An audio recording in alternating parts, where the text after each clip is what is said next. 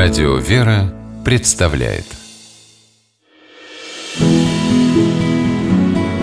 Имена, имена милосердие.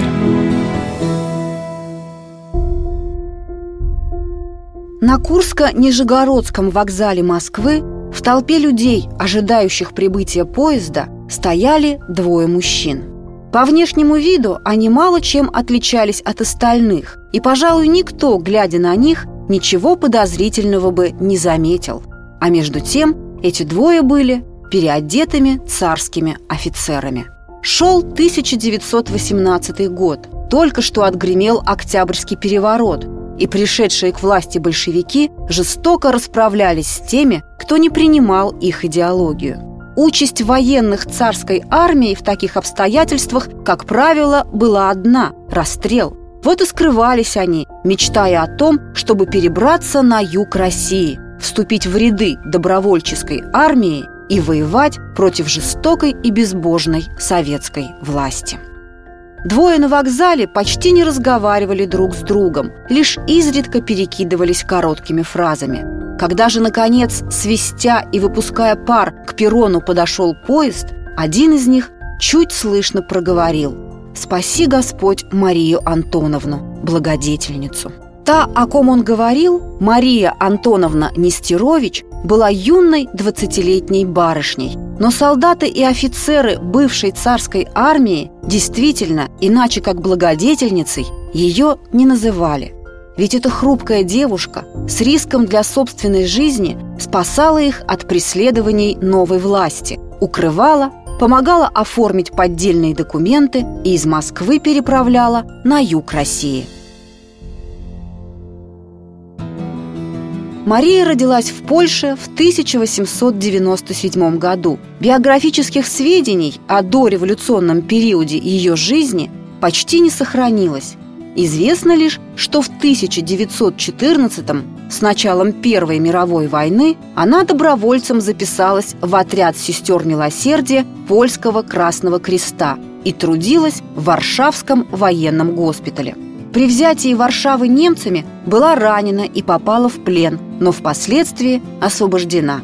Очевидно, после этого у 17-летней тогда Марии и возникла мысль создать союз бежавших из плена солдат и офицеров – организацию, занимавшуюся поддержкой бывших военнопленных.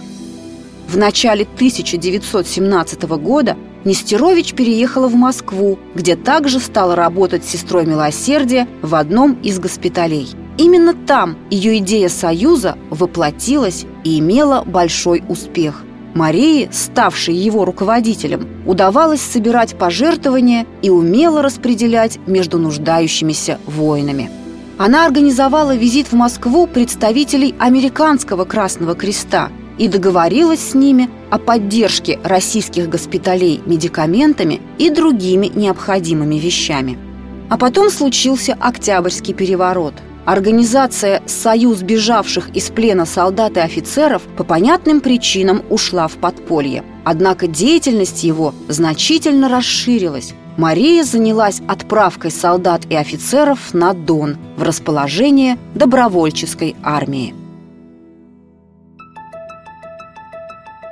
Это было необычайно рискованное предприятие.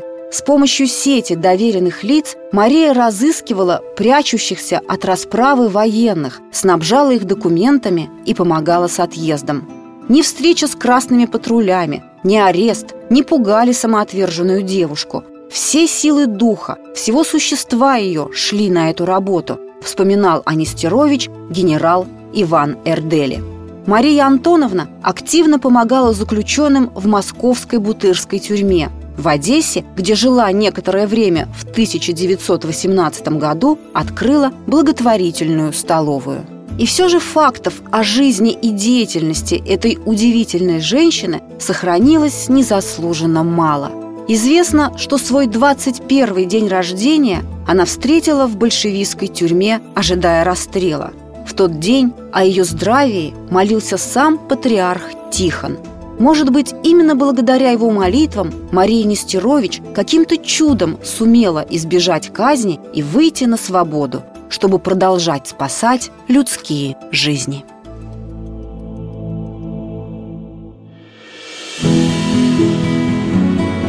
Имена, имена милосердия.